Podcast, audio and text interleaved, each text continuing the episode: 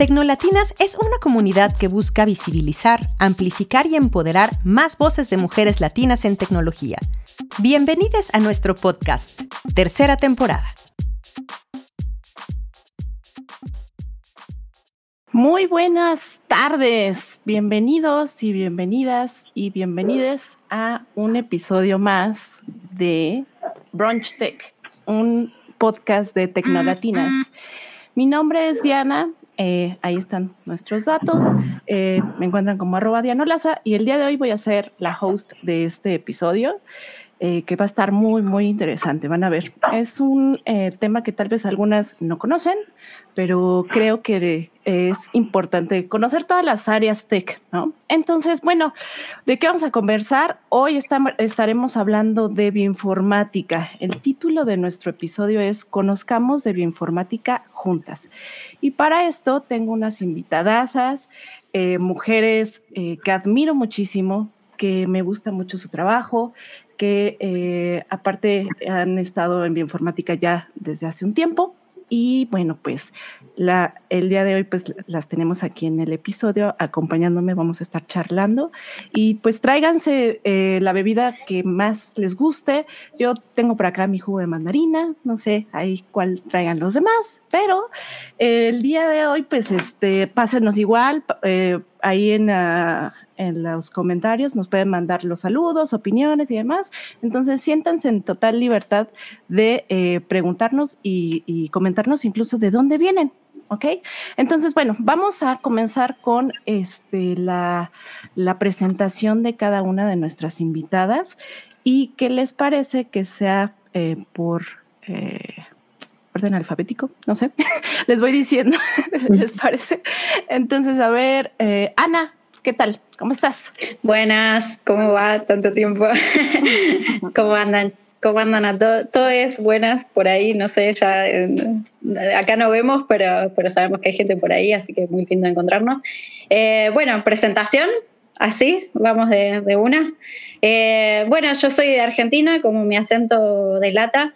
Eh, trabajo en la Universidad Nacional de Quilmes, soy, ya soy doctora en bioinformática, eh, trabajo en, bioinformática estructural, o sea, trabajo con proteínas y con estructura de proteínas. Me dedico a un tema que siempre da gracia cuando lo nombro, eh, Diana ya lo sabe, pero me dedico a, promiscuidad de proteínas y trabajo un poco mezclado entre, entre estudios más estructurales, funcionales, relaciones estructura-función de proteínas Mm, y, hago mucha, o sea, rastreo intento rastrear, entender un poco eh, evolutivamente cómo es que, las proteínas tienen esas funciones que tienen y demás. Eh, además soy docente de universidad, doy clases de bioinformática en la Universidad de Quilmes y docente de programación en la Universidad del SEMA de Buenos Aires. Y, mm, y bueno, soy la cofundadora de Mujeres en Bioinformática y Ciencia de Datos de América Latina, que con las chicas siempre estamos ahí en contacto y demás. Así que un poco esa, esa es mi presentación. Escueta, ¿está bien? no soy muy autobombo, como decimos en Argentina. Así está súper bien. Muchas gracias. Qué bueno que, que, andas por acá. Ahora, eh, platícanos, Daniela, ¿qué, ¿qué haces tú? Hola, buen día o buenas noches. Como dice Ana, no sabemos dónde estamos cada quien, pero bueno, este, no, mucho gusto estar aquí eh, con ustedes. La verdad es que es, que es, un gran grupo. Eh, bueno, yo soy eh, Daniela Robles, soy investigadora en el IF, que significa Laboratorio Internacional de Investigación sobre el Genoma Humano, y este está en el campus Juriquilla de la UNAM, la ciudad de Querétaro, en México. y también tengo una posición de International Fellow en el Instituto Sangers, que está en Inglaterra, y em, en nuestro trabajo, eh, pues básicamente buscamos eh, este, los genes y las mutaciones que son importantes para el desarrollo de cáncer, eh, tipos de cáncer importantes en México y en otros países de América Latina. Y bueno, en nuestro trabajo utilizamos mucho pues, diferentes herramientas de informática ¿no? que podemos luego discutir para el análisis de datos genómicos. Y bueno, también como parte de esto, pues también me toca dar clase de bioinformática en la licenciatura de Ciencias Genómicas en la UNAM. Entonces, mucho gusto. Perfecto. Ahora vamos contigo, Verónica. Eh, gracias. Pues yo soy Verónica Jiménez Jacinto. trabajo en la Unidad Universitaria de Secuenciación Masiva, que está aquí en el Instituto de Biotecnología de la UNAM, en Morelos, en Campus Morelos. Y este, también soy la responsable del sistema de gestión de calidad del Laboratorio Nacional de em, Ciencias Genómicas, de apoyo tecnológico a las ciencias genómicas, con el ISO 9001 y el 17025, que es para laboratorios. Eh, aquí en el laboratorio soy la encargada de hacer los análisis primarios de datos de secuenciación masiva. Básicamente trabajamos con Illumina este, y con los Mayon, los Minion, que no les gusta que les digan Minion, de, Nanoport. Y también me encargo de hacer los análisis de expresión diferencial de, cualquier tipo. Entonces, este, nos llegan acá datos desde virus o bacterias hasta organismos superiores, humano, etc. Y aparte, pues soy profesor certificado de software carpentry, me encanta este, esto del código vivo y eh, soy cofundadora de Art Ladies Cuernavaca, que es parte de Art Ladies Global. Y este, pues ya, eso es, eso es lo que, eso es lo que hago ahora. No, pues un montonal. Ya ven, les dije que son unas invitadasas. Y finalmente, Yalvi, ¿te puedes presentar? Claro que sí. Este, bueno, pues yo soy Yalvi Valderas y soy investigadora en el INER, que es el Instituto Nacional de Enfermedades Respiratorias, aquí en la Ciudad de México. Y bueno, también soy profesora en la UNAM. Eh, me gusta dar clases, entonces imparto materias como de bioestadística, introducción a R, bioinformática Em, en general, todo lo que tiene que ver con data science ha estado bastante involucrada, como con Desafío Latam o la Sociedad Ecuatoriana de Estadística, donde estudié los programas de, ciencia de datos.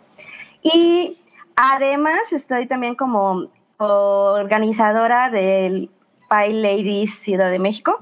Eh, participo con Art Ladies Global y organizo el Women in Data Science este, cada año, que después les voy a dar este, información para ver qué, que se animen a, entrar con nosotros a, las este, pláticas que luego damos.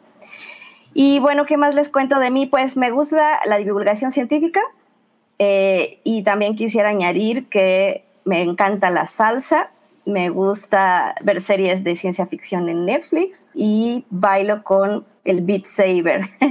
Entonces, para que sepan otras, otros detalles más personales. Órale, no sé qué es el Beat Saber nada más para por, ah. curiosidad. yo pensé que era este, yo porque era vieja, pero explícanos. este, ah, sí, es este un juego con el Oculus. Entonces, este, tienes que este unos sables y tienes que ir como rompiendo bloques, pero bailas. Bueno, yo bailo, pero es porque me gusta bailar, no porque sea necesario para el juego. sí, qué bonito. Una salsa muy tecnológica. muy bien. Este, ah, bueno, y finalmente, pues me presento rápido, hoy que voy a estar como su host. Eh, mi nombre es Diana Mendoza, eh, pues bueno, entre las varias cosas que ando realizando, eh, actualmente estoy en, la, en el centro de patentamiento de la Dirección de Servicios Empresariales del Politécnico, del Instituto Politécnico Nacional, aquí en México. Y ahí me dedico a eh, hacer transferencia de tecnología. Hago, em, soy especialista de innovación, reviso proyectos y checo también convocatorias en cuanto a su proyección como ya sea emprendimientos o algunas otras eh, opciones de, licenciamientos y más. Y eh, por otro lado, bueno, me he desempeñado en el campo de la bioinformática del lado del sector eh, empresarial, del lado de gestión de proyectos. Eh, desde el 2013 y pues ahí eh, pues he tenido la experiencia de conocer muchísimos proyectos de distintas aplicaciones de genómica principalmente y obviamente el análisis de datos de, de ellos, ¿no? De estas aplicaciones. Eh, actualmente también soy cofundadora de una iniciativa eh, que se llama ATG, ATGenomics, y ahí hacemos eh, divulgación de la ciencia de datos biológicos, hacemos cursos, también tenemos ahí un podcast y nos la pasamos muy bien. también tenemos al final ahí unas sorpresitas para ustedes. Pero bueno, eso muy rápidamente para que también nos dé tiempo de conversar. Híjole, mm, hay varios puntos que, queremos platicarles el día de hoy. A todas las personas que eh, o apenas están comenzando con bioinformática o que mm, no saben ni qué es. Entonces vamos a eh, empezar justamente con esa pregunta. Eh, ¿De dónde surge? ¿Qué es la bioinformática? ¿Quién de ustedes quiere comenzar?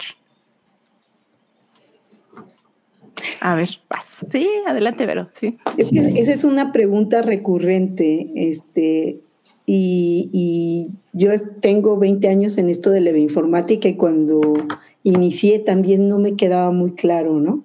Pero al final, una definición con la que, que, me hace mucho sentido, que es mi definición de, bueno, en la, que, en la que yo encajo perfectamente, es que tienes un conjunto de herramientas o habilidades desde el área de las matemáticas, el modelado, la estadística, otro conjunto de herramientas desde el lado de la computación, eh, programación, herramientas para análisis y otro eh, conjunto de herramientas de ciencias de la vida, eh, veterinaria, biología, bioquímica, etc. La intersección entre esos tres grandes conjuntos es lo que conforma la bioinformática.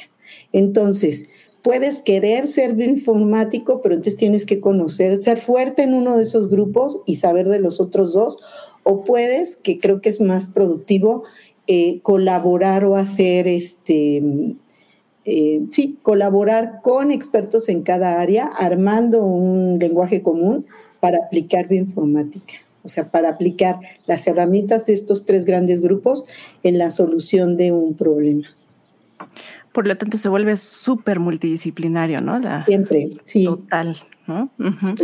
¿Alguien quiere agregar alguna otra eh, cosa más a la definición o cómo llamamos eh, bioinformática? ¿A qué llamamos bioinformática?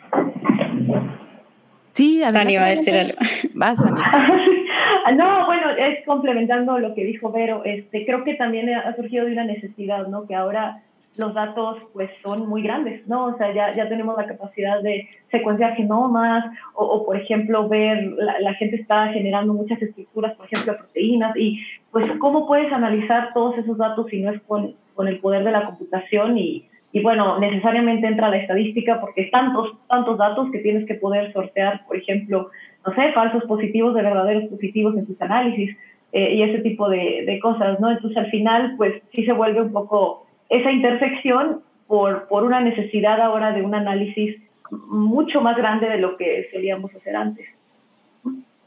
Así es, creo que con eh, el surgimiento de las tecnologías de secuenciación dio el boom, pero eso no quiere decir que sea tan, tan, tan reciente, ya tenía sus este, inicios en los ochentas, ¿no? Por ahí, eh, con proteínas, justamente, con esta... Sí, yo quería, eh, quería decir algo que no, que, que en realidad yo tengo una visión de la bioinformática, creo que es un sesgo que, que, que, adquirí durante mi doctorado, pero es una cuestión de que no la veo a la informática o no pierdo de vista que hacer bioinformática no deja de hacer eh, no deja de ser hacer ciencia y yo lo veo más desde el punto de vista de que somos biólogos eh, con un conocimiento mucho más amplio de las, de las técnicas informáticas o, de la aplicación de ciertas técnicas, como decían las compañeras, eh, estadísticas, matemáticas, informáticas y demás, pero que, en un punto la bioinformática no deja de ser un una, el estudio de la biología, ¿no? Pero con otras herramientas. Es como que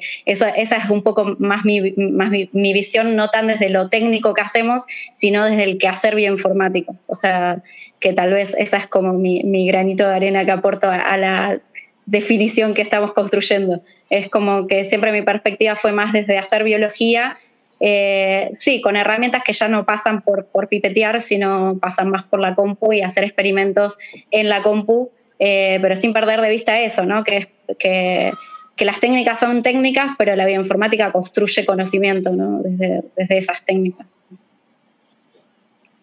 Sí, Adelante, Yalvi. Sí, no, me encanta todo lo que están contando. Este, yo también ya este, tuve muchos problemas cuando decidí que estudiar bioinformática porque tenía una idea diferente. Yo pensaba que tenía que ver con usar programas, ¿no? Bioinformáticos. Eh, pero después cuando me empecé a meter en el área me di cuenta que no solamente era eso, ¿no? este, todo lo que dijo Vero es muy importante, ¿no? Que, se que, que hay toda una serie de áreas en donde se toma conocimiento y que es muy difícil que una persona tenga todas y sea como interdisciplinaria y más bien desde la multidisciplina es en este como se logran conseguir los objetivos más grandes.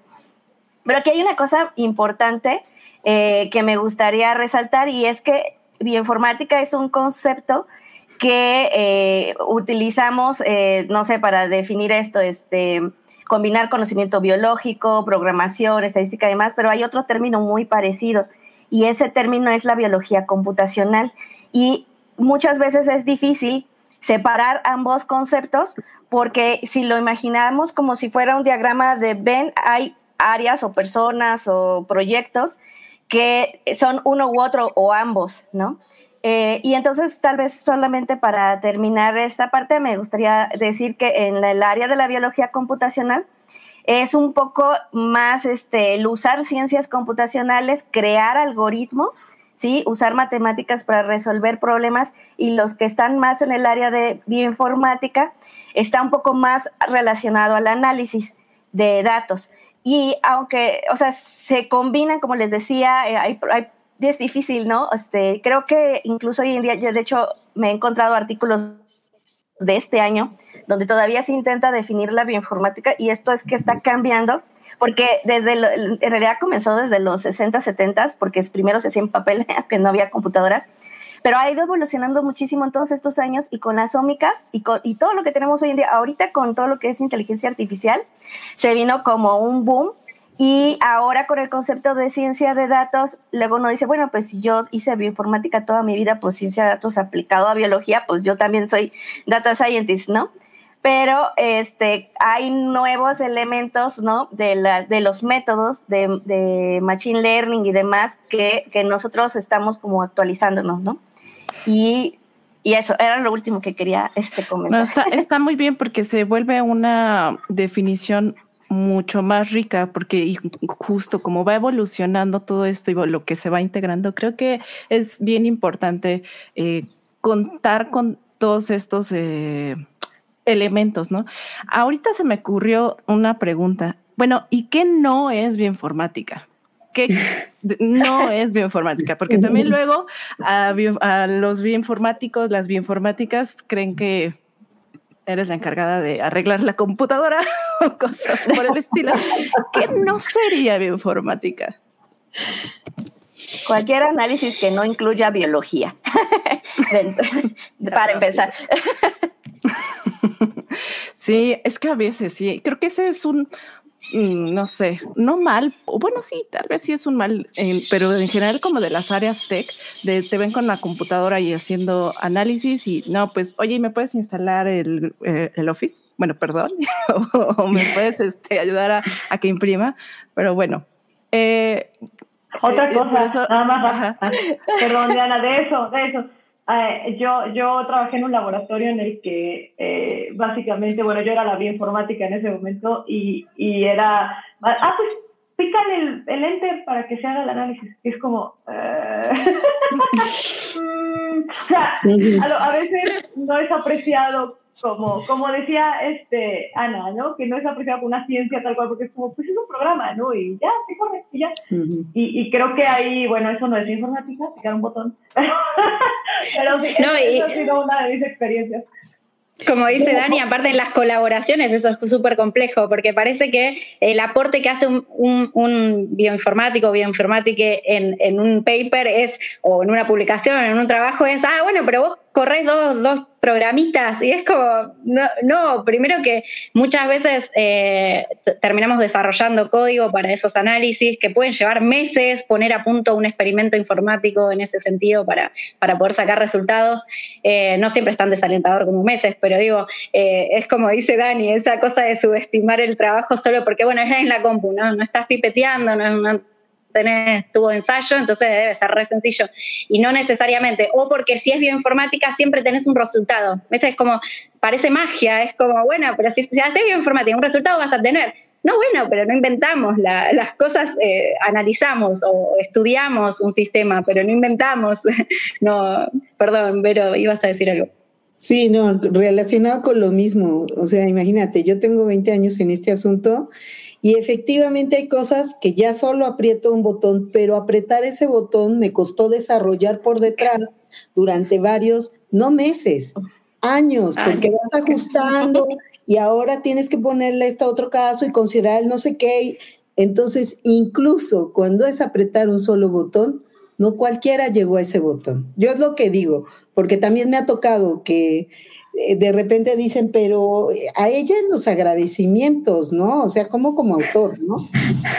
Entonces, bueno, afortunadamente para mí, eh, yo he tenido gente, he colaborado con gente que aprecia muchísimo nuestro trabajo gente de la que inició a trabajar la bioinformática en México, justo es la que más la aprecia, y la, los recién llegados son los que siento que la ven un poco como desprecio, como que, ah, sí es la parte técnica, y realmente no hay ciencia, eh, sí.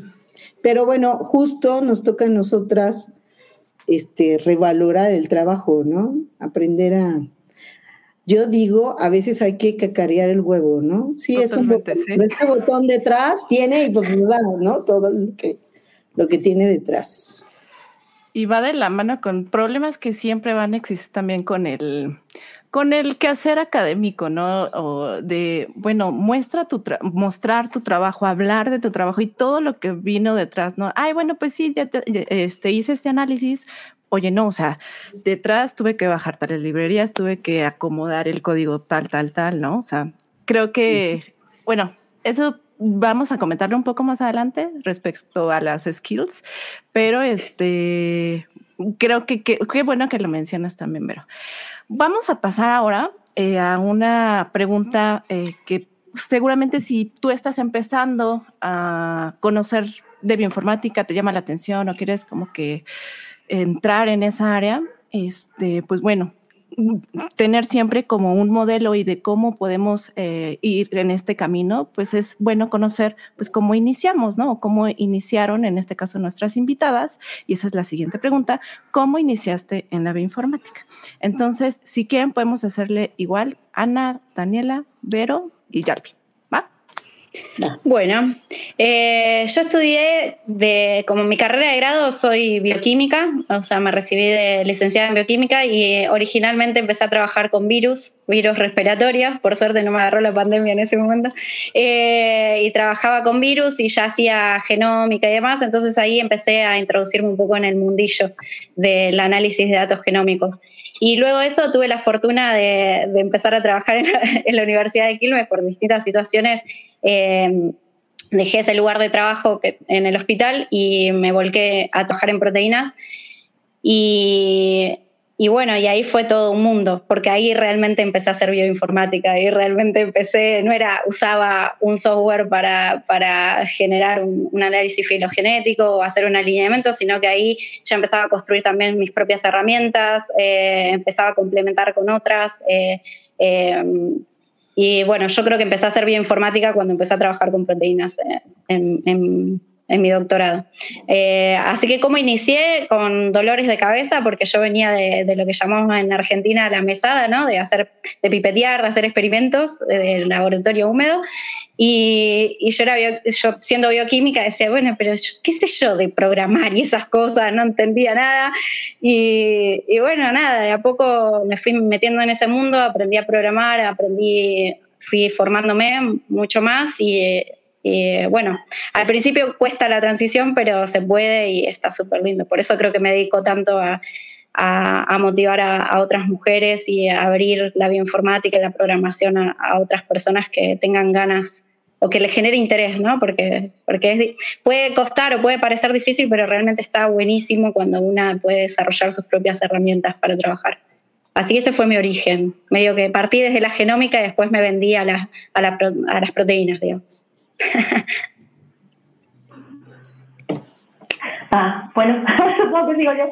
Eh, bueno, hay muchos caminos, supongo, diferentes, ¿no? Y, y, en mi caso yo estudié licenciatura en Ciencias Genómicas, de hecho Vero fue mi maestra, una gran maestra, de hecho muchas gracias Vero. Eh, entonces ya nos daban principios de programación ahí eh, y también nos daban biología. Entonces más o menos teníamos ya al menos un, un poco de conocimiento de las áreas que, que queríamos hacer pero bueno, ya en el momento de elegir el posgrado fue cuando, cuando ya decides mejor en, en, qué te enfocas y en mi caso yo sabía que me gustaba la investigación en cáncer. Entonces, cuando empecé el doctorado y empezamos a estudiar cáncer, pues yo tenía preguntas, ¿no? Y muchas eran sobre qué mutaciones causan el cáncer, cómo, cómo podemos, eh, digamos, se pueden atacar de alguna manera, algún tratamiento, algo así. Y bueno, ahí es cuando dices, bueno, eh, sí tienes que analizar muchos datos, ¿no? Es una cantidad muy grande de información porque, porque analizamos pues, tumores, ¿no? Pero muchos o, o, genomas de personas, ¿no? Y eran, en ese momento, eh, que fue hace 10 años que estaba yo haciendo el doctorado, eran cientos de, de, de, estas secuencias, ¿no? Entonces, con eso ya necesitábamos pues meternos mucho en, en, cómo hacerlo pues eficiente, ¿no? De una manera computacional. Entonces, pues fue cuando me, me profundicé, digamos, en el doctorado mucho más en, en estas herramientas de, de, análisis de datos, ¿no? Y cómo, cómo hacerle.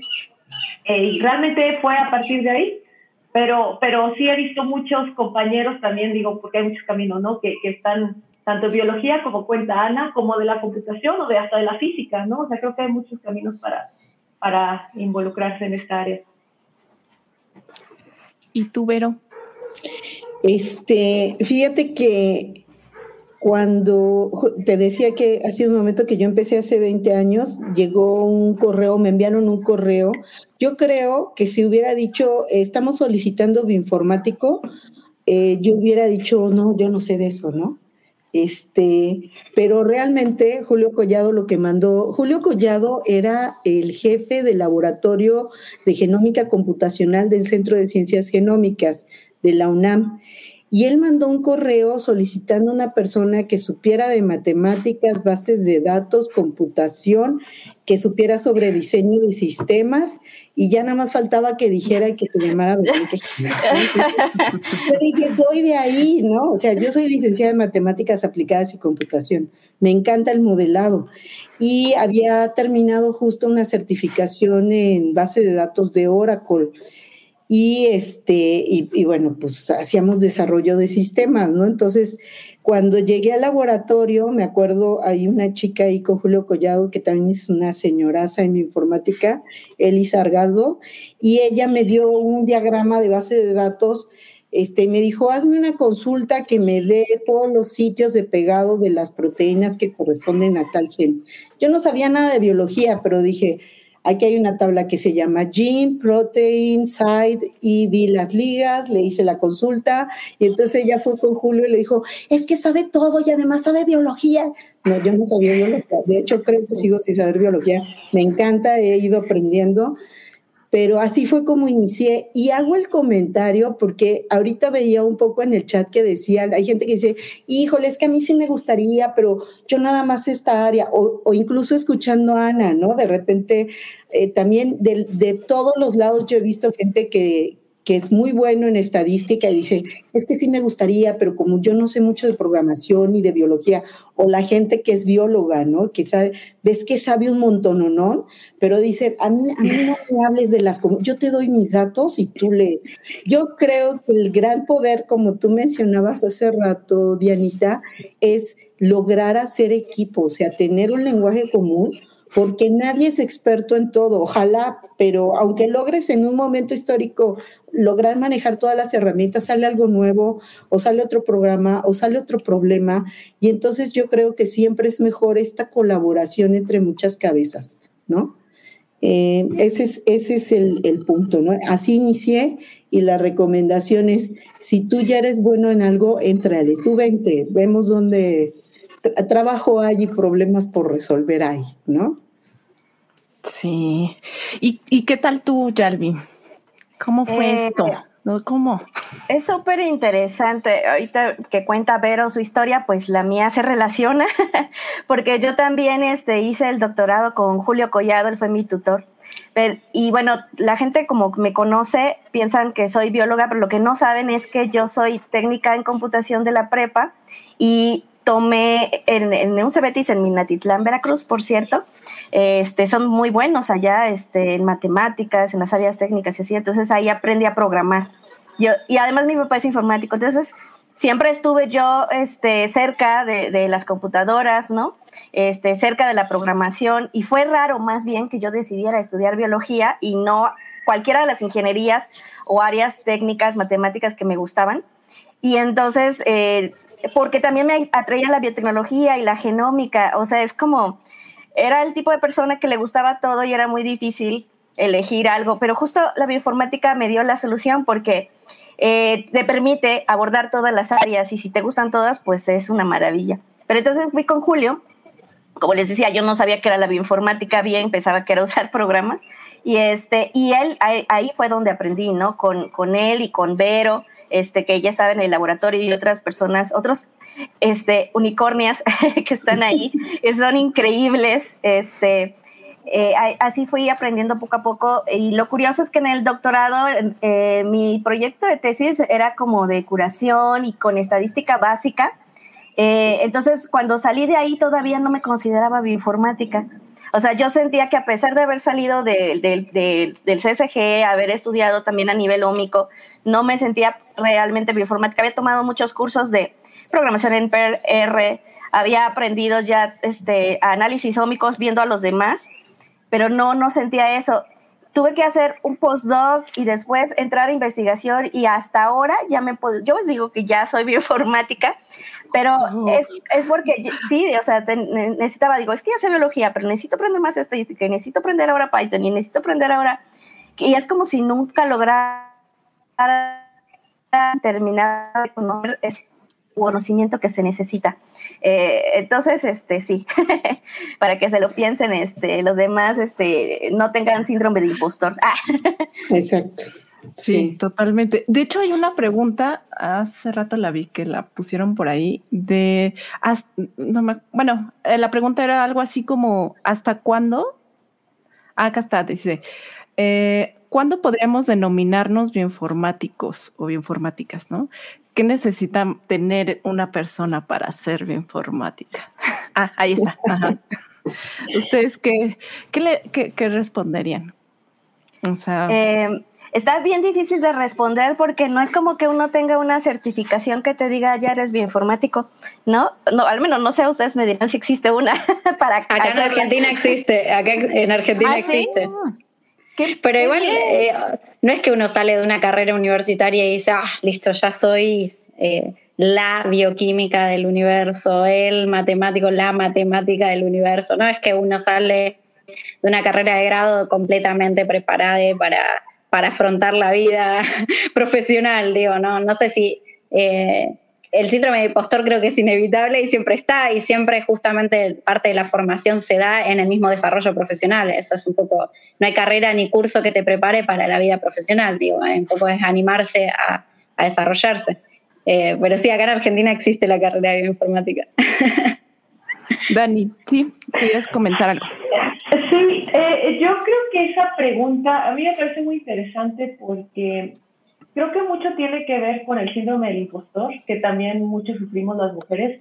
Y entonces, también como decía Yalvi, no, no me podía llamar de informática hasta un momento más reciente ¿no? de, de, la vida. Y yo creo que, si, si estás haciendo eh, o buscando respuestas a preguntas biológicas, haciendo uso de herramientas computacionales, pues yo creo que ya eres un bioinformático.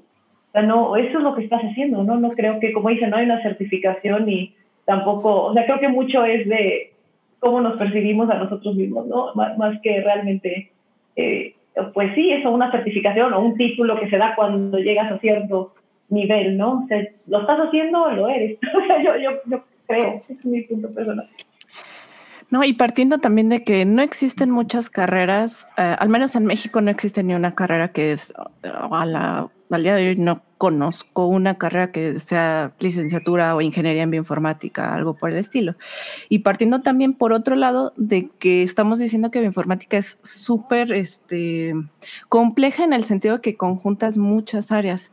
Entonces, eh, llegar a decir, bueno, ya te certificaste como bioinformático, creo que es el clásico un unicornio, porque de verdad, o sea, bioinformática, pues tendría eh, que saber todo, todo, todo, o ya te especialista, especializas en un área dentro de, ¿no? O inclusive están con los de proteínas, o estamos hablando de transcriptómica, eh, en fin, ¿no? O sea, hay muchas, muchas áreas.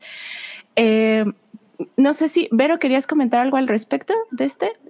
Eh, yo nada más agregaría eso, efectivamente a nivel licenciatura no, no existe en México, creo, este, nada así con el título de bioinformática. Hay una iniciativa por parte del doctor Valera para generar una OIP en bioinformática. Las OIP son opciones interdisciplinarias de posgrado. Y justo es eso, tú entras al posgrado de matemáticas o de bioquímica o de eh, IMAS y adentro escoges ya la opción, eh, escogerás, todavía hay que hablarlo en futuro, todavía ya están los planes de estudio, ya está todo puesto sobre los puntos sobre las is y solamente falta este, ponerlo en marcha, pero todavía es a futuro. Pero yo siento que va a estar muy padre porque la gente que entre por, por, ejemplo, por las áreas eh, de la salud, biomédicos, bioquímicos, biólogos, eh, el examen de admisión es para esa área y las materias fortalecen la parte de la computación o la parte de las herramientas matemáticas. Los que entran del área de matemáticas hacen su examen como matemáticos, su examen de admisión, y ya dentro les fortalecen las áreas que tienen faltas, ¿no? Y lo mismo para los de cómputo. Entonces está muy padre porque eh, hace, eh, en este momento, cuando alguien quería volverse bioinformático, este, híjole, por ejemplo, para entrar al posgrado de bioquímica, si no eras químico, bioquímico o biólogo, estaba como en chino, aprenderse toda una carrera, ¿no? Y, yo siento que este tipo de opciones va a dar justo esta, esta, esta parte de la interdisciplina. Tú entras y te evalúo del área de la que vienes y luego dentro te fortalezco la parte que te hace falta.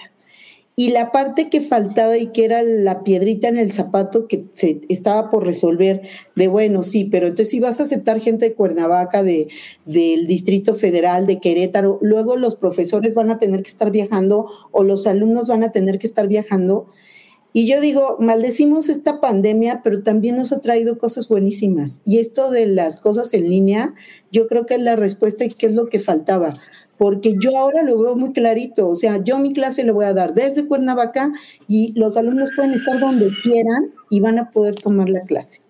Entonces, esa piedrita que faltaba por resolver hace dos años ya está superada, ya yo siento que ya nada más trámite firmar y, y empezar a recibir alumnos. Yo digo, ¿verdad? ¿Qué dicen los posgrados que están involucrados? Pero está interesante esa estrategia. Yo creo que podría llegar a funcionar. Ah, bueno, y eso es ah, en, la UNAM, ¿no? Ese es en la UNAM, sí. Es en la UNAM.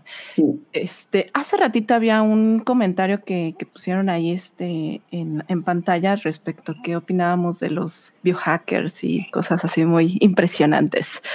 A mí me gustaría aprovechar con esa pregunta una de las eh, bueno, eh, preguntas que también teníamos pensadas, que es que al ciudadano, a la ciudadana común, ¿para qué le va a servir la bioinformática? Y si quieren la combinamos con responder esto de qué es este, qué onda con los biohackers. Entonces, ¿cómo ven? ¿Quién quiere este, qué, es responder? Les decía, al ciudadano común, a la ciudadana común, ¿para qué le sirve la bioinformática? Em, sí, sí, adelante, Vero. Sí. Este, yo, por ejemplo, el otro día iba escuchando el radio una, este, una locutora, ah, se me fue el nombre, pero decía, es que qué lástima, estaba entrevistando a un médico y el médico decía, es que es necesario hacer vigilancia epidemiológica del, de coronavirus. Ya sabes, todo gira alrededor de coronavirus, ¿no? Y en México, pues tú crees que eso va a ser posible jamás. O sea, en México eso no se puede. Y a mí me dio como la desesperación. Dije, es que nosotros estamos en nuestros laboratorios, trabajé y trabajé y trabajé. Y cuando sumamos al mundo a estos programas de Televisa o que, escucha el ciudadano común, ellos no saben todo lo que se está haciendo. Entonces, eh, me encanta la pregunta porque yo ese día dije, voy a publicar en todas mis redes y a presumir en todos lados, hey, en México estamos haciendo vigilancia epidemiológica. Hay un consorcio mexicano donde, y bueno, en el caso específico de mi unidad, estamos secuenciando alrededor de 500 secuencias mensuales de SARS-CoV-2 justo para vigilar las variantes genómicas, eh, genómicas. Y este, y eso es un trabajo que como como que les parece de otro mundo, ¿no? Como que en México no hay las tecnologías. En México ya tenemos un montón de aparatos que hacen secuenciación masiva y tenemos la capacidad técnica para procesarlas.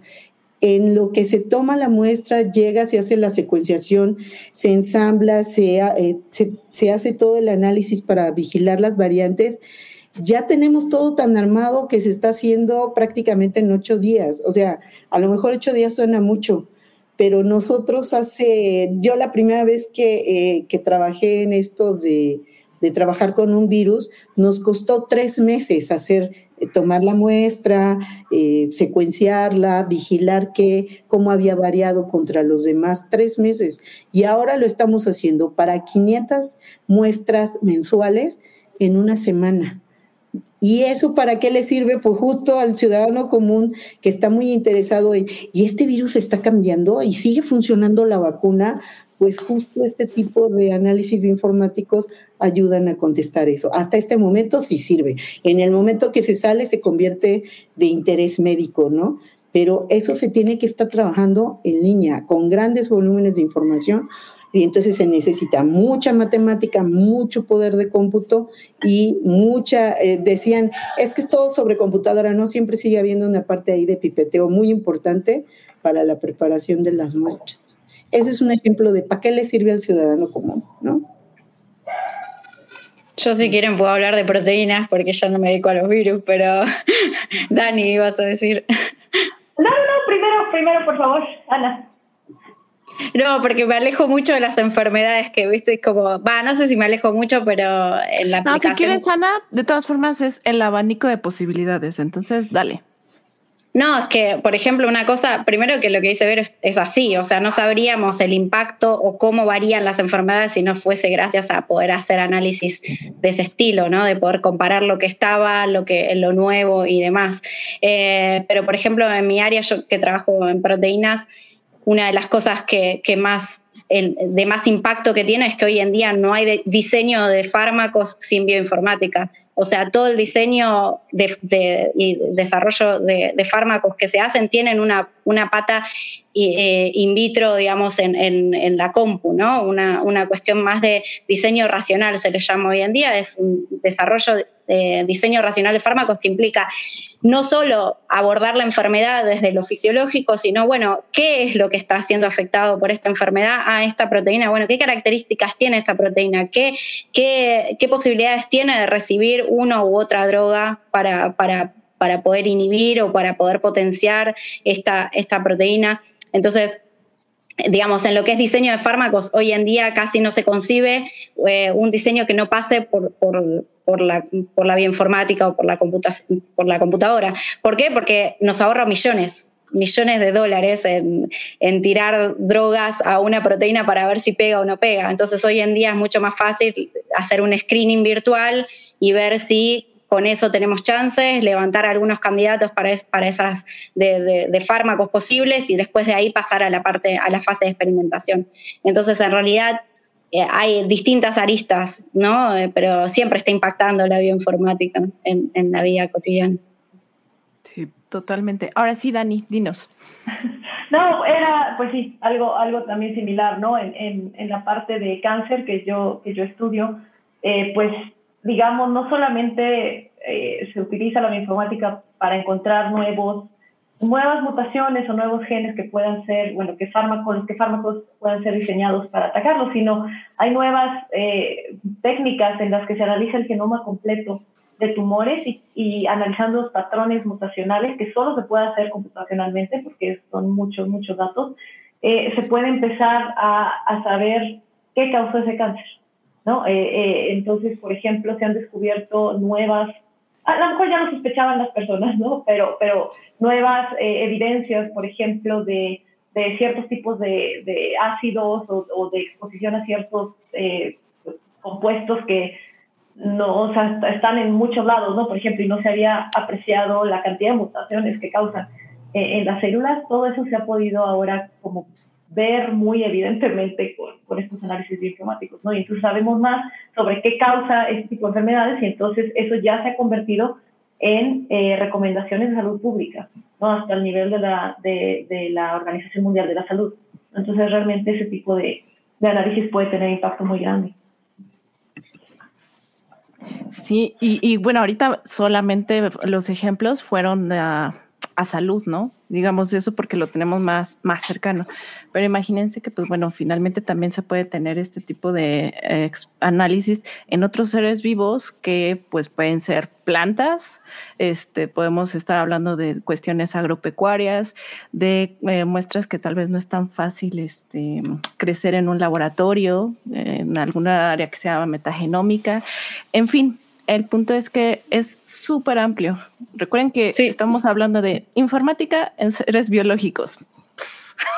No, y biotecnológico, ¿no? Ya, yo, por ejemplo, les contaba que trabajo en, en promiscuidad de proteínas, entonces aprovechamos, la, estudiamos qué da la función de una proteína en un cierto entorno para ver si ciertas proteínas que son homólogas, que son parecidas, podrían tener una misma actividad en ese mismo medio y demás. Entonces, eso lo que hacemos, por ejemplo, parte del trabajo que hice en mi doctorado era aprovechando una, una, una reacción química que tiene, eh, que es interés, es de interés industrial y ver si eso se podría aprovechar tomando proteínas que son mucho más baratas en lugar de tener que purificar una proteína de un organismo específico y demás. O sea, como dice Diana, es infinito el, campo de aplicación. Sí. Totalmente. Oigan, ya casi, bueno, ya hemos avanzado en, en, este, en la plática bastante y, y, aún no hemos terminado de algunas cosas que queremos abarcar. Eh, pero bueno, creo que esto va a dar pretexto para que en un futuro hagamos en Tecnolatinas otro capítulo de bioinformática, porque como ven es muy, muy amplio. Eh, bueno, lo que queríamos también platicar con ustedes es respecto a, bueno, ya no, ya vimos este para qué les serviría a los ciudadanos, a las ciudadanas comunes, eh, la bioinformática, cómo lo ven, ¿no? ¿Cómo, cómo les impacta al final del día. Eh, ahora, ¿quiénes a quienes les interesa estudiar esta área, a quienes quieren incursionar en este campo, eh, ¿qué podemos recomendarles? Eh, ¿Cómo pueden empezar a estudiar o incluso eh, trabajar, no? O sea, qué carreras hay, qué este, campos existen también por explorar. Entonces, al respecto de esta situación de dónde poder estudiar o dónde poder laborar, ¿no? Trabajar en temas relacionados con bioinformática sería la siguiente pregunta. ¿Y eh, te parece bien, Jarvis, si tú comienzas ahora? Claro. Bueno, eh, gran parte del área bioinformática está en las ciencias ómicas, entonces estudiar genómica en cualquiera de las carreras que hay en el país es un buen punto de inicio. Pero si no, también están otras carreras este, que son este, importantes, biología, matemáticas, eh, medicina, eh, todas aquellas áreas que nos ayuden a este Ben que, describió Vero al inicio. Eh, y pueden comenzar ahí y después, si su carrera se los permite, tomar materias optativas para complementar, digamos, esa intersección o estudiar un posgrado. Em, ahora bien, algo muy importante es como la bioinformática tiene muchas áreas, sería bueno tener idea de qué parte del área de bioinformática les interesa y siempre es bueno tener un mentor o mentora. Entonces, escribirle así, o sea, de hecho creo que todas nosotras hemos hecho eso, o sea, escribirle con quién nos gustaría trabajar y esa, esa persona es la persona que les va a ayudar a, guiarles y decirles, sabes qué, te conviene estudiar esto, te conviene aprender esto, leer esto, ¿no? Entonces, eh, ya tienen nuestros datos aquí autopromocionándonos, pero este, pero bueno, pueden este, buscar en cualquier parte del mundo, ¿no? Sí, eso también está padre porque como es virtual, estos laboratorios virtuales permiten hacer un montón de colaboración, ¿no? también eso está muy, muy bueno. Eh, varios de ustedes imparten bioinformática, ¿no? En distintas este, carreras de posgrados y también de licenciatura. Entonces, eh, ¿qué otra cosa más podríamos eh, recomendar? ¿Creen que, pudiera? Mira, justo con lo que decían del diagrama inicial. Yo veo que los que estudiamos licenciaturas en matemáticas puras o aplicadas, física, este, o alguna ingeniería en computación, lo que te enseñan es un conjunto de herramientas para resolver problemas, ¿no? Entonces, si tú estudias cualquiera de esas áreas, pues ahora te hacen falta los problemas. El asunto es que aquí en la parte de, la, de las ómicas, de la biología, de, la, de, las áreas de la vida, eh, con la producción en masa de cantidades horrorosas de información, urgen este tipo de especialistas. Entonces, para los que son de esas áreas, pues simplemente es acercarse. Eh, una, un buen acercamiento es a partir de un posgrado.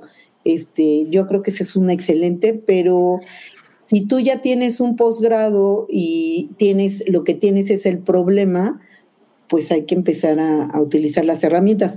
Hay mucha gente que el posgrado que viene de las áreas este, de la vida, que son biólogos, bioquímicos, veterinarios, médicos, etcétera, y están entrando a este manejo masivo de datos y le están teniendo que entrar a la parte de desarrollar esa parte computacional, ¿no? De utilizar herramientas, de trabajar en esa pantalla negra de línea de comandos, de irse al lado oscuro, porque necesitas que todo el poder de cómputo de tu computadora se vaya a analizar tus datos. Entonces, eh, ves la parte bonita de no trabajar con ventanas, llegas a quererlo, pues, ¿no? Este, pero un poco creo que eh, estoy matando dos pájaros de un tiro. O sea, ¿qué carreras, eh, qué tienes que saber, qué herramientas? Pues más bien, como decían hace un rato, ¿En qué momento sabes que, ya eres este, bioinformático? Pues porque resolviste un problema del área biológica utilizando herramientas computacionales y matemáticas. Dado que son grupos masivos de datos, no puedes sacar conclusión con un solo dato. Entonces, obligadamente, cuando tú analizas tu montón de datos, obligadamente es una computadora y modelación matemática. Y si hablo modelación matemática, no es una cosa así de wow, súper complicado, es media varianza, desviación, o sea, prueba de test, cosas muy sencillas, tampoco es así tan elaboradísimo. El asunto es que como tienes muchos datos y estás usando una computadora para manipularlos, necesitas darles credibilidad estadística a cualquier cosa que digas de ellos, ¿no? Ese es el punto. Muy bien. Eh, voy a pasar a una pregunta que hace rato pusieron para eh, nuestro público, porque este, si no se nos va acumulando aquí los comentarios, los cuales agradecemos muchísimo.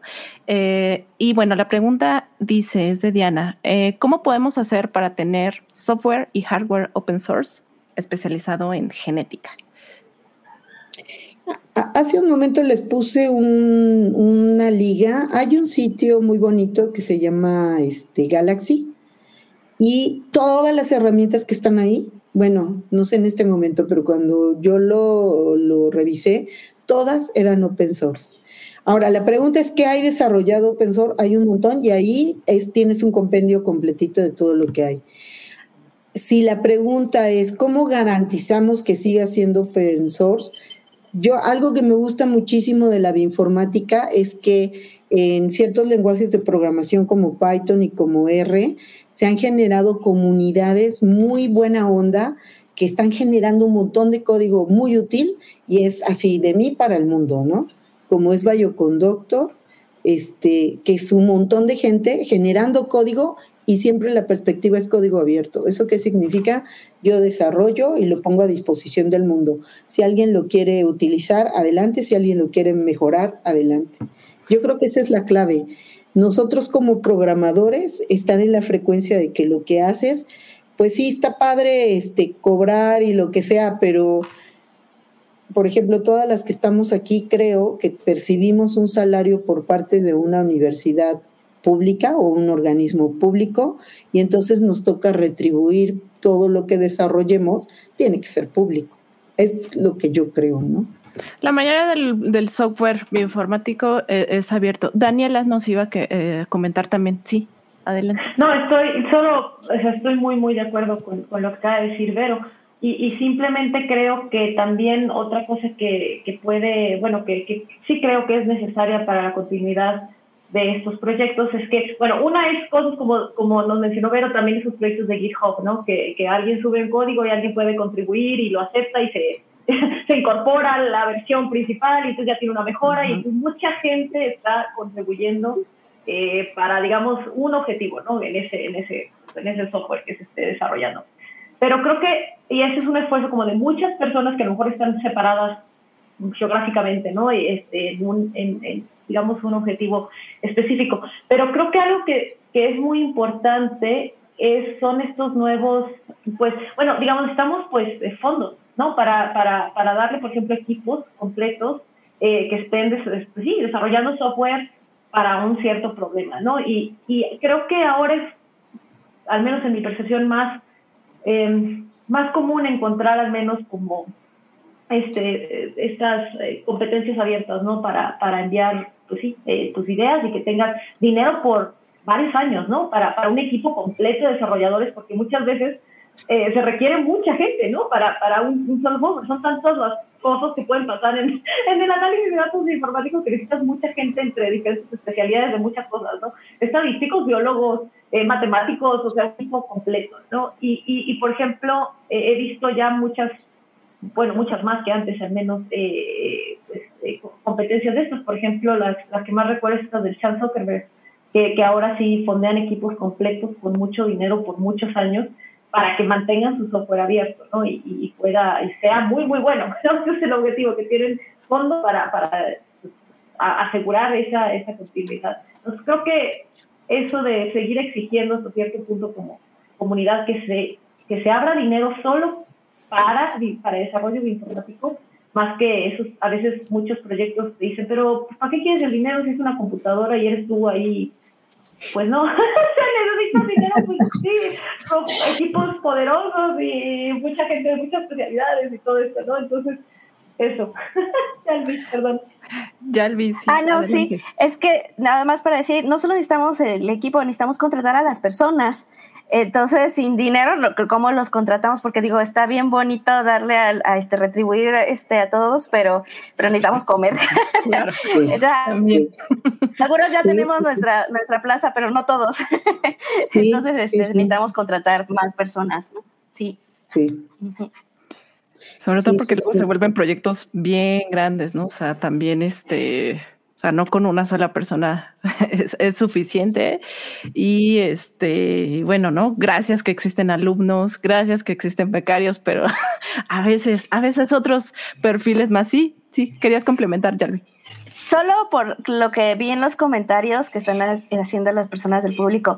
Sí, los bioinformáticos somos una comunidad bien bonita en general, este, los que trabajamos en esta área casi siempre este, somos personas que liberamos datasets y que el código lo dejamos en GitHub. En general tenemos cosas open source. Cuando eso no pasa, tiene que ver más por estas cosas de que no hay funding. ¿no? Este, porque se necesita, se necesita contratar gente, o sea, eh, así es, es una necesidad. Sí, también en los comentarios están poniendo algo de los de liberar eh, los datasets o los datos. Algo que también está padrísimo es eh, bueno, ya es un acuerdo. Cada vez que tú vas a publicar cosas que tienen que ver con secuenciación masiva o con eh, datos de, DNA masivo, es obligado tenerlos públicos. Entonces, si alguien dice, híjole, es que yo no tengo dinero para hacer análisis, quiero, quiero empezar, quiero empezar a jugar, ya sé de ciertas herramientas, pero quisiera tener datos, ah, está este Ernesto Pérez Rueda en Yucatán. Eh, le, me encantó una frase que le escuché alguna vez, dijo que él era pepenador de datos. Eh, porque se baja así, o sea, tú en este momento de la vida te puedes bajar terabytes de datos para jugar, para aprender, y bueno, ya después si te vas volviendo, vas localizando a lo mejor cierta área, hay ciertas áreas de las que hay muchísimos datos, hay ciertas áreas de las que casi no hay nada, pero búsquense por ahí en CBI eh, del gobierno de los Estados Unidos y hay toneladas de datos del área que quieran, del organismo que quieran, para libres para descargar. Y normalmente lo que yo he visto, de hecho lo que nos ha pasado es que nosotros hacemos un proyecto de secuenciación masiva y utilizamos el 10% de los datos y el 90% lo tenemos que poner público, pero será para trabajarlo después, porque esta era el área que nos interesaba, ¿no? Entonces se están quedando ahí toneladas de datos sin analizar y es cuando a lo que me refiero cuando digo, vénganse, o sea, datos hay, nada más es si tienen interés y tienen ganas, datos hay, así que, que se puede hacer, ¿no? Sí, sí, sí, sí, hay un montón. Y varios laboratorios virtuales empezaron a surgir justamente ahorita en, en pandemia. Y datos de todo, también de proteínas, ¿no? Este, Ana. También para incluir a las Sí, yo no me he tocado porque no me dedico a los genes, pero sí, sí, de proteínas. De hecho, yo misma en mi doctorado hice una base de datos que siempre es pública, es abierta para su uso, para descargar datos. Eh, nuestro grupo de trabajo tiene varias bases de datos eh, de proteínas y de información, inclusive estructural de de ARN y demás, que siempre son públicas, es gratuito y está todo disponible.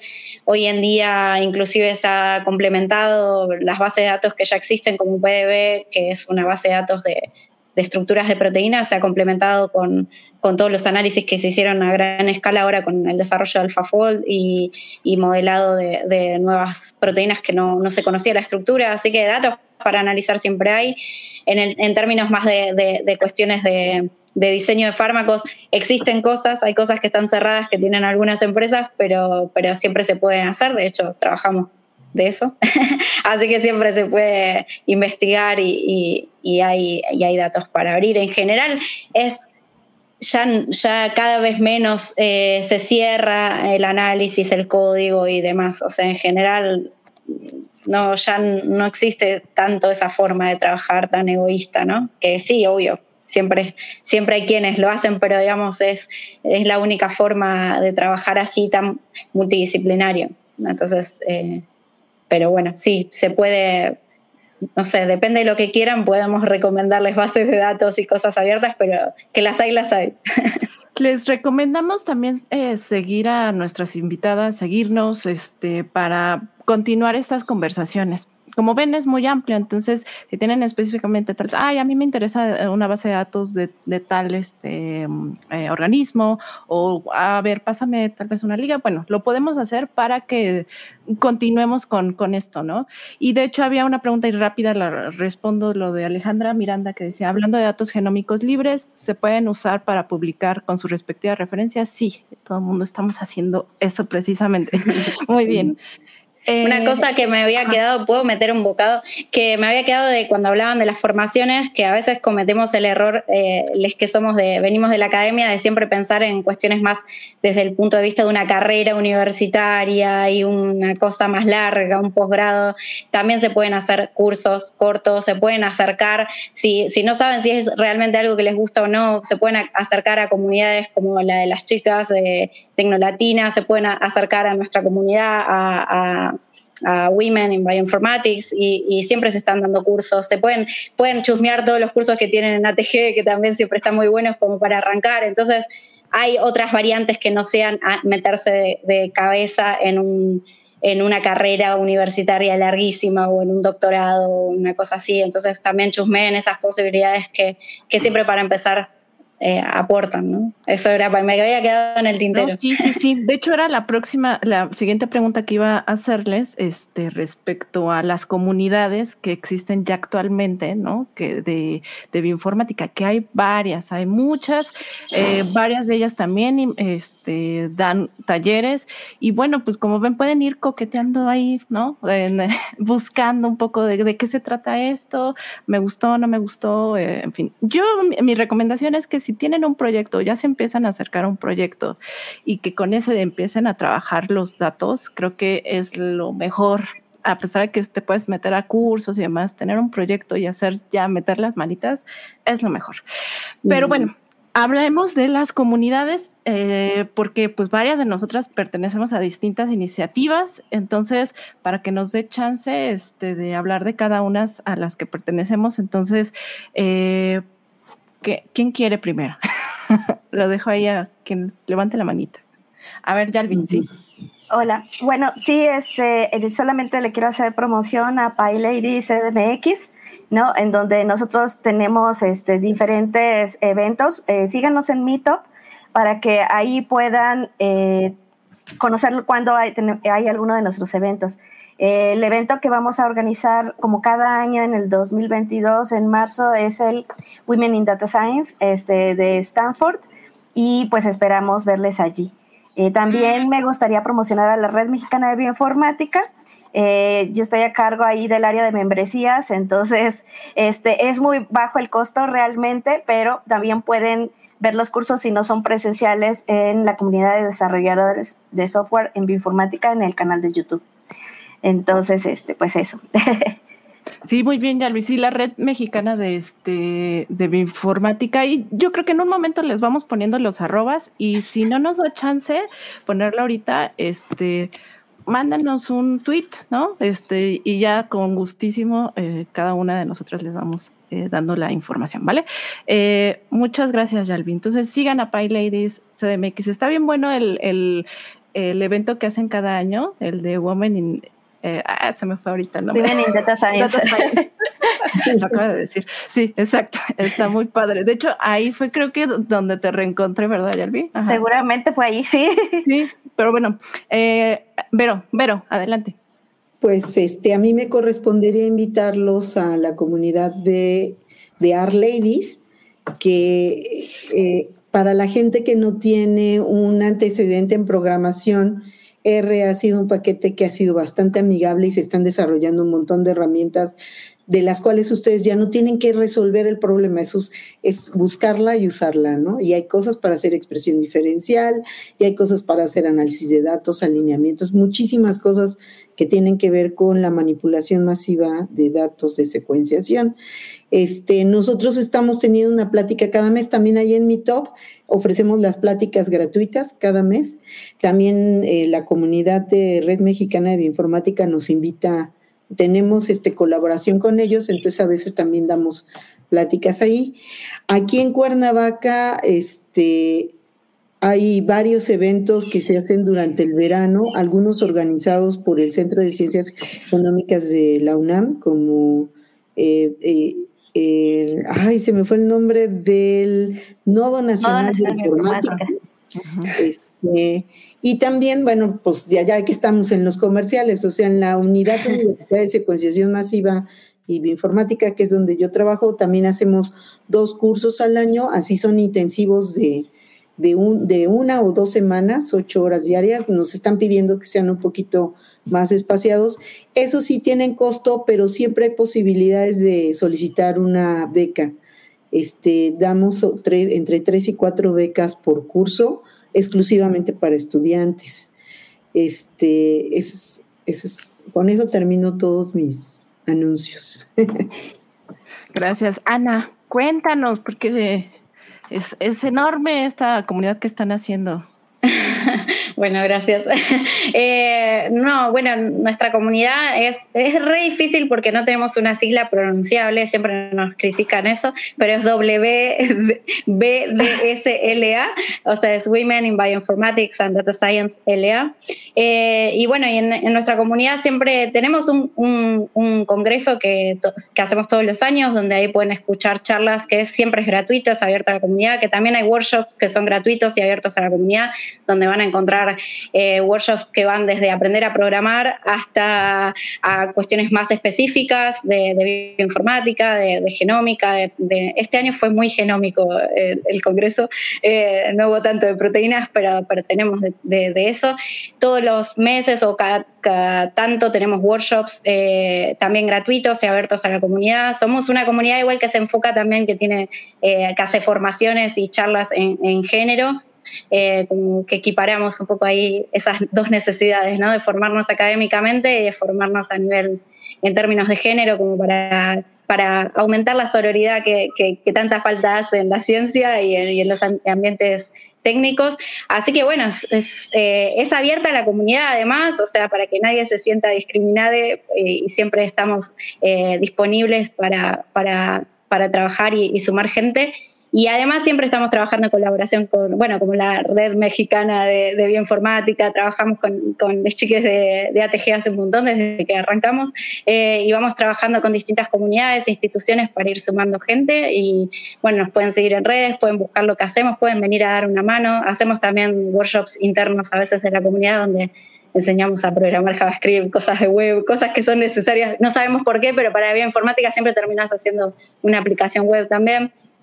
Entonces, eh, eh, y bueno, y en particular, eh, ahora en breve creo que estamos, va a salir un workshop inicial de Python y, y, análisis filogenéticos. Creo que ese es el último del año, ya estamos cerrando, pero, pero el año que viene volveremos por más. Así que bueno, Dani fue una oradora de este año del, del Congreso que, como decimos en Argentina, la rompió. No sé si eso existe. Eh, ¿Sí? ¿Está bien? ¿Se entiende? Bien. Bien, la, rompió. Siempre tiro estas frases muy argentinas, perdón. A mí me encantan Así que... frases, Ana. Tú dila. a mí me encanta este intercambio cultural que siempre hacemos de frases. Hoy me llevo la de la media. Igual creo que ya mi mente la resumió. Entonces, déjate llevar como, como era. Ahora me lo tienen que hablar. Como hilo de media. Como hilo de media. Me Daniela, eh, ¿Tú quisieras hablarnos de alguna comunidad, a la que pertenezcas, invitar también de tu grupo? Adelante. Bueno, yo creo que ya dijeron las que había yo pensado, pero sí quisiera volver a mencionar especialmente a ATG eh, Genomics, de verdad, de verdad, o sea, sí, sí creo que hacen una gran labor. Eh, en el podcast eh, que me invitaron ya hace algunos meses fue muy divertido porque hablamos ya de ese podcast a mí me gusta mucho porque ya son, eh, digamos, ya que estás metido en temas ya de bioinformática, pues es discutir cómo se, porque ya, que tienes un problema, pues es que el parámetro, ya saben, cosas más específicas de cómo controlo esto y me salen todo mal, y, o sea, ese ya problema y en este podcast se abordan eh, ya problemas más específicos, ¿no? O sea, yo en el que participé era de identificación de variantes genéticas, ¿no? ¿Y cómo lo hacemos? Pues en principio no es tan difícil, entre comillas, y, y, hay muchas cosas que analizar, ¿no? Entonces, ese, ese podcast creo que es este, muy, muy bueno y, y, bueno, los cursos que ofrecen también creo que, que, son muy, muy buenos de temas que son muy importantes, ¿no? En bioinformática que mucha gente está haciendo. Entonces, de verdad, este, echen un ojo a mí. Me ha parecido fantástico su trabajo. Muchas gracias. Gracias, Daniela. De todas formas, ahorita todavía nos falta un poquito al final dar sus conclusiones. Y si tienen por ahí la liga de su laboratorio, de, por ejemplo, de tu laboratorio y de un montón de también, no dice Daniela, pero tiene proyectos grandes y apenas acaban de, de, ganar uno grande también. Un proyecto, eh, bueno, mejor que yo ya lo hablé al ratito. Entonces, este, sí, mejor tú. Yo nada más rápido de, este, de comunidades, pues sí, ya lo mencionaron, eh, ATG, estamos en, eh, bueno, en todas las redes sociales como arroba ATGenomics, es, eh, comenzó como podcast, o bueno, más bien renació como podcast porque ya estaba hace tiempo, y renació como podcast y luego cursos. la verdad es que nos la pasamos requete bien. La idea de AT Genomics es parte contenido y parte también la capacitación, pero como a nosotros nos hubiera gustado que nos dieran esa capacitación, ¿no? No ni tan formal, eh, es divertido, la verdad, la se los juro, sí la pasan bien. Este, y aparte de todo, pues bueno, sin dejar de lado la cuestión eh, rigurosa, ¿no? al final del día de poder llevar a cabo sus análisis y los motivamos muchísimo para que empiecen a trabajar con, con datos, ¿no? Este, ya al final en los comentarios les, les tengo ahí algunas sorpresillas, nada más para quienes nos anden siguiendo, porque el día de hoy vengo en representación justo de, de, de ATG. Y este, ¿y qué más?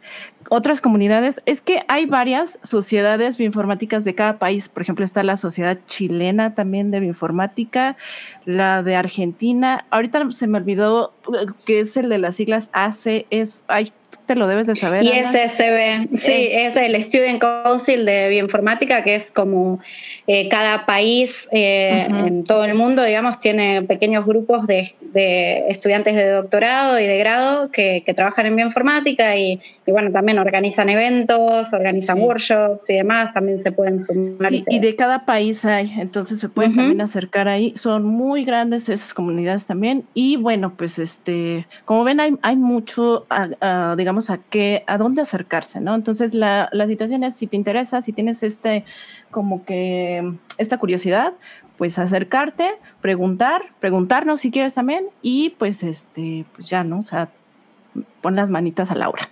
Bueno, ok, ahora sí creo que ya nos estamos pasando un poco del tiempo porque ya nos tenemos que ir. Entonces ahora sí, eh, pues tocan conclusiones, palabras finales, invitadas, eh, queridas invitadas. Como ven, nuestras invitadas son profesoras, mentoras, eh, también emprenden iniciativas, tienen proyectos, aparte de, ser unas mujeres muy amenas. Me gustó mucho este capítulo. Entonces, bueno, conclusiones. comenzamos ahora contigo también, Ana. Volvemos a Ana, Dani, Vero, ya ¿va? Bueno, yo iba a aprovechar para pensar si empezaba alguien ah, más. Ah, perdón. Bueno, si quieres. te paso, te paso la posta, Dani, porque eh, me quedé así pensando. no, de acuerdo. No, yo, yo creo que la conclusión de todo esto, que gracias ha sido, sí, ha sido muy ameno y he aprendido muchas cosas eh, del trabajo de todas y de lo que, de, nuevas redes también y, y lugares donde aprender.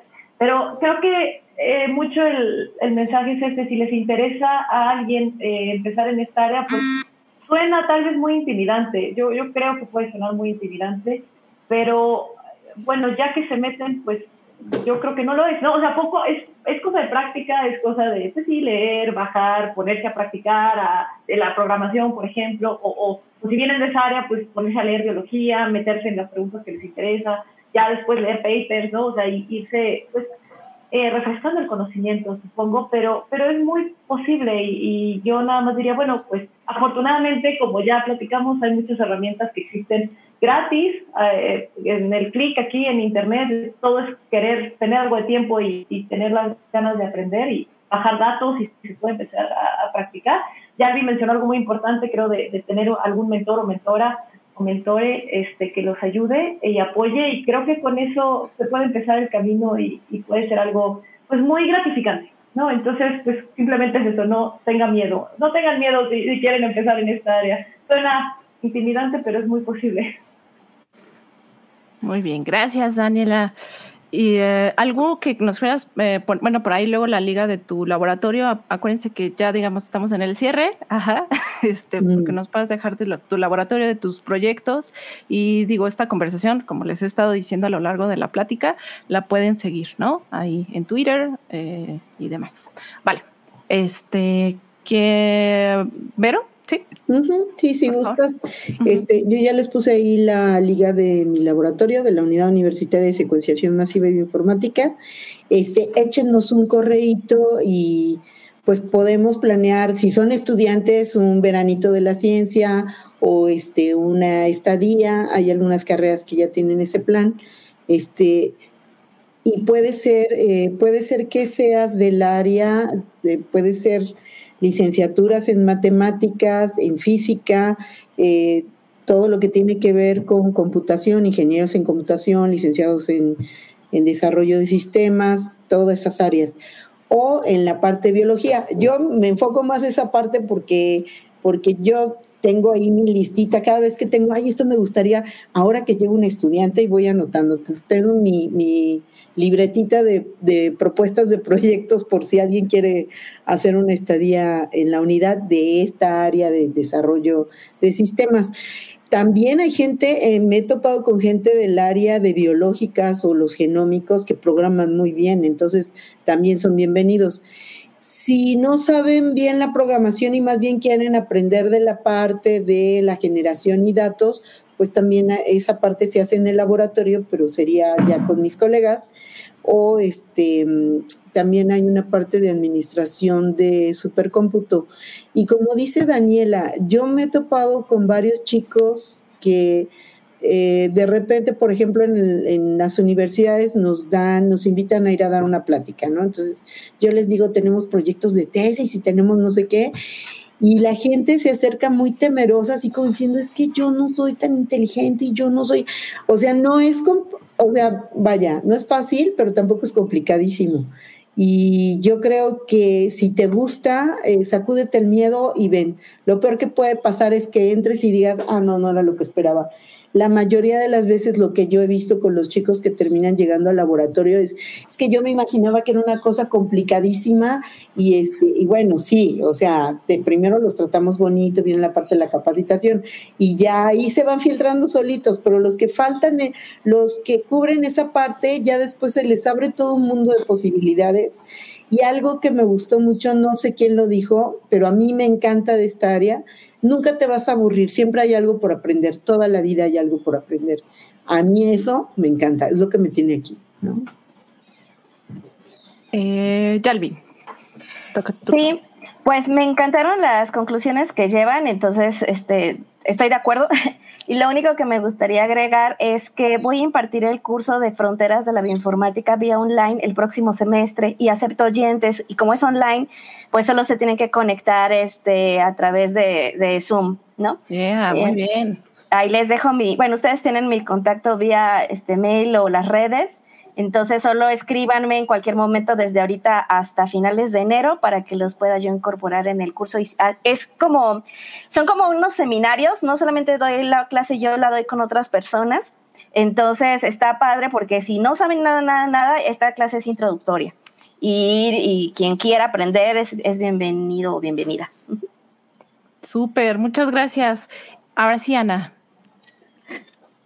Bueno, es que son tan increíbles las chicas que me quedo así pensando que es genial. Bueno, acérquense. Eh, yo estoy en, otra parte del mundo, pero siempre es bienvenida o bienvenida quien quiera participar en nuestros proyectos de investigación. No hacemos genómica, pero hacemos, nos dedicamos a las proteínas. Eh, abordamos distintas variantes o distintas aristas en el estudio de, proteínas. Eh, y bueno, y sí, yo creo que si me permito un comentario, siempre es infaltable conmigo un comentario así más feminista, pero si son mujeres, eh, eh, traten de no estar solas, o sea, siempre hay otras comunidades y hay gente y, mujeres con las que se pueden rodear y que, y que van a estar dispuestas a darles una mano y construir así un, equipo o, o, orientarlas, así que eso también, eso es como mi, norma general para, cuando se metan en, el mundo más académico o en el mundo más tecnológico, siempre buscar, como decía, ya había una alguna mentora o alguien que, que le sepa dar una mano en ese sentido, ¿no? En, en, no sé, hacernos el aguante, como decimos acá en Argentina. Y, y, bueno, eso, sí, yo digo, mejor en comunidad que soles, así que eso es lo que mi, conclusión. Y, y, nunca desde, desde pensar que molesto o desde pensar que, que no, ¿por qué me voy a acercar si a mí yo quién soy? Bueno, siempre acá un ejemplo muy grande son las chicas que son unas grosas y son súper humildes, eh, así que siempre pueden acercarse y escribir y demás. Así que esa es mi, no sé, para quienes quieran empezar mi, conclusión. Perfecto. Suéltense ese síndrome de impostora. Eh, concienticemos que está eh, eh, la salud mental es importante, ¿no? Y pues acerquémonos a las comunidades que ya vivieron, hay muchísimas. Y pues creo que en un capítulo anterior de Tecnolatinas decían que pues empieza con miedo, o sea, va a estar y pues hazlo, ¿no? O sea, va a estar ahí, empieza, con, empieza con miedo, algo así, acciona con miedo, algo así era la, frase, ahorita no, no, recuerdo muy bien, pero este, eh, me, dio muchísimo gusto estar platicando con ustedes, la pasé muy bien, eh, creo que conversamos casi todos los puntos que quisimos y creo que sí queda este pretexto para otro capítulo más, ¿no? De, de bioinformática. Eh, hay muchas mujeres bioinformáticas en, en, el país, bueno, en México y en Latinoamérica y, en el mundo. Hay muchas bioinformáticas. Eh, ya nos dará oportunidad tal vez en un futuro hablar de otras bioinformáticas más y sus trabajos. Y fue increíble que estuviéramos aquí conversando por primera vez de este tema en tecnolatinas para todas aquellas que, bueno, no conocen el, tema y es nuevo, ¿no? Eh, yo eh, como, como mensaje también de este promocional, este, les vamos a dar, bueno, tengo cinco becas del 50% para los cursos de ATG. De ahorita está algo que le pusimos ATG Fest, es una especie como de festival eh, de, de capacitaciones eh, ya empezamos la semana anterior, pero ahorita todavía quedan unos cuatro cursos. Entre ellos hay uno de, de Python justamente y otras, otros cursos más. Métanse a la liga este, y pues nada más nos dicen, bueno, nos escriben que estuvieron viendo el capítulo, ponen su screenshot de que estuvieron viendo el capítulo. este, algo así, ¿no? Este, pero ya con, eso nos, nos, envían mensaje y ya eh, les hacemos su, su descuento, ¿vale? Eh, muy bien. Bueno, ya, ya, ya, ya, ya vamos a terminar, pues ya prácticamente entonces creo que con, concluimos que pues es una área bien interesante, acérquense y eh, pues muchísimas gracias. Nos pueden seguir, ahí tenemos los arrobas de cada una de nosotras y pues que estén muy bien. Les recuerdo que este ya es el penúltimo capítulo de la, de la tercera temporada. Eh, también recordarles que se viene una cumbre de, de, comunidades el próximo 5 de diciembre, organizado obviamente por Tecnolatinas. Entonces, si quieren participar, pues también acérquense a todas las redes sociales de Tecnolatinas para pedir informes. Eh, será un día, un día entero de comunidades de Latinoamérica y bueno, estén atentas a, atentes a la información respecto de eh, horarios, este, temas, todo, ¿no? Y no se olviden de dejar el like y suscribirse para que sigamos eh, creciendo como comunidad de Tecnolatinas. Eh, y creo que ahora sí ya dije todo. Ah, finalmente agradecer, por supuesto, a las personas, las chicas que estuvieron en backstage, a Consuelo, Gema, Maffer, Lainey, Marisol también, eh, que también es de ATG. Eh, muchas gracias porque hacen eh, posible este episodio. pues lo estamos haciendo todas. Cuídense mucho. nos vemos para el siguiente brunch. Y pues gracias también, Vero, Yalvi, Dani, Ana. Nos vemos. Bye. Bye. Gracias. Si te gustó este podcast, no te pierdas todas nuestras actividades. Visítanos en tecnolatinas.org y síguenos en nuestras redes sociales como arroba tecnolatinas. Hasta la próxima.